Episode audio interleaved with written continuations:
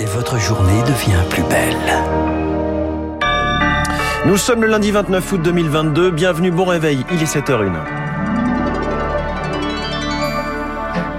La matinale de Radio Classique avec François Geffrier. Et à la une, le MEDEF fait sa rentrée. Les patrons réunis aujourd'hui. Elisabeth Borne s'exprimera devant eux au menu la sobriété énergétique. 70 000 élèves handicapés privés d'école en raison de conditions d'accueil inadaptées. En cause notamment la pénurie d'accompagnants. Après les fruits, les légumes et les vignes, les patates. Conséquence de cet été caniculaire, la production de pommes de terre a dégringolé de 20% minimum. Après ce journal, le face-à-face du jour politico-économique, Elisabeth Borne au MEDEF, la patronne du gouvernement devant les patrons français. Nos éditorialistes analysent les enjeux, chacun dans son couloir. David Doucan dans l'info politique à 7h25 et François Vidal dans son édito économique avant cela à 7h10. Et puis 7h15, les stars de l'économie. Nouveau rendez-vous chaque matin sur Radio Classique. Je reçois le patron de la compagnie aérienne la moins polluante au monde, c'est French Bee.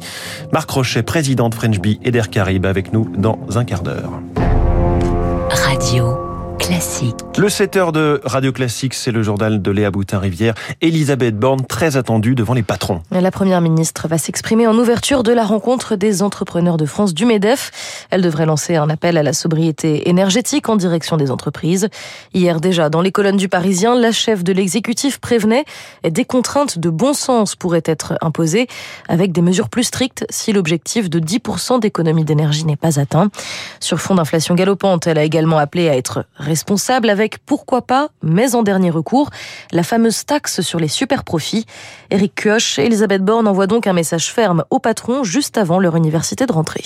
Alors que l'inflation plombe le pouvoir d'achat des Français, avec la guerre en Ukraine, transporteurs et énergéticiens ont engrangé des profits monstres, 10 milliards d'euros au premier trimestre pour Total par exemple. Face à cette distorsion, Elisabeth Borne appelle à mieux redistribuer, quitte à user de la menace, analyse l'économiste Christian de Boissieu. Le message, c'est de dire, vous, entreprise, vous devez faire un effort. Et si jamais vous en faites pas assez, il y a cette épée de Damoclès, une mesure de taxation de vos super profits. Lever le tabou de la taxe sur les super profits, c'est donner des gages à une opinion publique qui s'attend à des mois difficiles, mais un impôt supplémentaire, comme en Italie ou en Allemagne, reste hypothétique. La France est déjà championne des charges. En rajouter, c'est risquer de plomber notre économie, affirme l'ancien vice-président du MEDEF et PDG de Lumines, Thibault Langsade. Comparons ce que l'on peut comparer sur des pays qui n'ont pas les mêmes taxations. Nous avons, par rapport à l'Allemagne, un différentiel de plus de 40 milliards de charges. Donc faisons attention à ne pas tomber dans du dogmatisme, du copier-coller euh, que l'on ne peut pas faire compte tenu de la spécificité de notre pays. Devant le MEDEF, la Première ministre aura l'occasion de réitérer son appel à la solidarité. Pour Elisabeth Borne, dans la période actuelle, tout le monde doit être responsable. Les patrons font donc leur rentrée. Jeudi, ce sera le tour des élèves. Mais la défenseur des droits s'inquiète. Quid des enfants handicapés? D'après un rapport publié hier, 20% des recours qu'elle a reçus concernent des difficultés d'accès à l'enseignement pour ses élèves. Un chiffre en hausse. Il y a quelques jours déjà, l'UNAPI s'inquiétait de la situation. D'après l'association, 18% des 400 000 enfants handicapés n'ont aucune heure de scolarisation pour la rentrée. Au cœur du problème, il y a le manque d'accompagnants dans les écoles, les AESH. Entre des contrats de 24 heures par semaine, de faibles salaires et des conditions d'exercice difficiles, le métier ne fait plus rêver. Écoutez le témoignage de Véronique Davalépin, elle exerce depuis 11 ans. Vous êtes interchangeable. On peut vous faire naviguer tout au long de l'année. J'ai des collègues qui ont eu jusqu'à quatre élèves on arrive, on ne connaît pas la pathologie. Donc, on, avance un peu à l'aveuglette et on fait connaissance. Moi, j'aime bien dire qu'on est une espèce de béquille. Parce que sans cette béquille, eh ben, ils perdent l'équilibre et puis ils tombent par terre. Sans nous, les élèves ne pourraient pas aller à l'école. Et qui dit un enfant ne peut pas aller à l'école selon son âge, son parent ne peut pas aller travailler. Mais ça n'empêche que nous sommes toujours aussi mal considérés. Ça fait pas rêver euh, le métier de ESH à 800 euros par mois en étant un peu des girouettes. Et pourtant, ça devrait.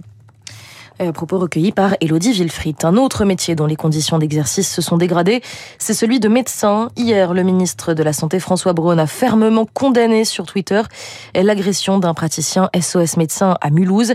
Et la fédération a suspendu ses activités dans la ville jusqu'à ce matin, 8 heures. Deux policiers blessés lors d'une intervention dans l'Essonne. Ces agents essayaient d'interpeller l'auteur d'un rodéo urbain sur sa motocross. Ils ont été entraînés sur quelques mètres. L'homme a été arrêté. En Ukraine, l'inquiétude grandit autour de la centrale de Zaporizhia. L'Agence internationale de l'énergie atomique tente toujours de négocier un accès en urgence à cette centrale nucléaire. Samedi, le gestionnaire ukrainien pointait des risques de pulvérisation de substances radioactives ainsi qu'un risque d'incendie. Pas de panique toutefois. D'après Emmanuel Galichet, enseignant-chercheur en physique nucléaire, les fuites observées sont jusque-là sans danger réel. Il semble donc qu'il y ait un bâtiment qui stockait du combustible neuf qui ait été endommagé par des tirs. Alors le combustible neuf, ce qu'il faut savoir, c'est qu'il n'est pas passé encore en réacteur, donc il n'a pas de risque radioactif comme le combustible usé. C'est un combustible qu'on va pouvoir manipuler avec les mains. Les barreaux combustibles ont été euh, rompus par l'obus et donc dans ces cas-là, vous allez avoir dissémination de poussière d'uranium, plutôt dans les 10 ou 20 mètres, autour de l'impact. Mais par contre, le risque pour l'environnement et les populations est totalement minime. Le directeur général de l'AIEA a annoncé ce matin être en route vers la centrale. La guerre en Ukraine préoccupe en tout cas au niveau européen concernant l'énergie. En Allemagne, bonne nouvelle, les préparatifs pour l'hiver vont bon train. D'après le gouvernement, les réserves de gaz se remplissent plus vite que prévu. Vous le disiez en début de journal, il va falloir faire attention à sa consommation d'énergie et peut-être aussi de pommes de terre. Et oui, le tubercule préféré des Français a pris un coup de chaud cet été. Sa croissance a été ralentie, voire stoppée par la sécheresse et les fortes températures. Résultat, l'année 2022 pourrait être celle de la plus mauvaise récolte depuis 20 ans. Les prix ont déjà commencé à grimper. C'est du jamais vu d'après Geoffroy Devry, agriculteur et président de l'Union nationale des producteurs de pommes de terre à mémoire de Patatier du Nord, on n'a jamais connu une année pareille. Surtout, ce qu'on n'a jamais connu, c'est euh, cette succession de chaleur, trois vagues dites caniculaires, qui là étaient préjudiciables pour la plante elle-même. Parce que, euh, au-delà de la sécheresse, ce sont les fortes températures qui ont bloqué le développement de la pomme de terre. La physiologie de la pomme de terre fait qu'elle arrête de grossir au-delà de 30 degrés. Aujourd'hui, c'est à peu près 20% de récolte en moins qui peuvent aller à moins 50% pour les producteurs notamment qui font euh, de la pomme de terre sans les irriguer. Et dans ce contexte caniculaire, l'été a aussi été marqué par de très nombreux incendies, dont une partie causée par l'homme.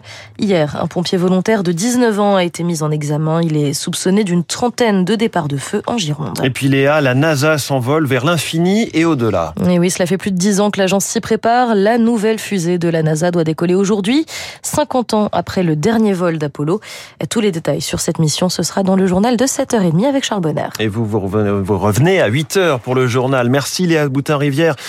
Il est 7h08 dans un instant sur Radio Classique, l'édito de François Vidal. Puis cette question, comment fait-on pour être la compagnie aérienne la moins polluante au monde? Réponse de mon invité Marc Rochet, président d'Air Caraïbes de French Bee, dans les stars de l'économie.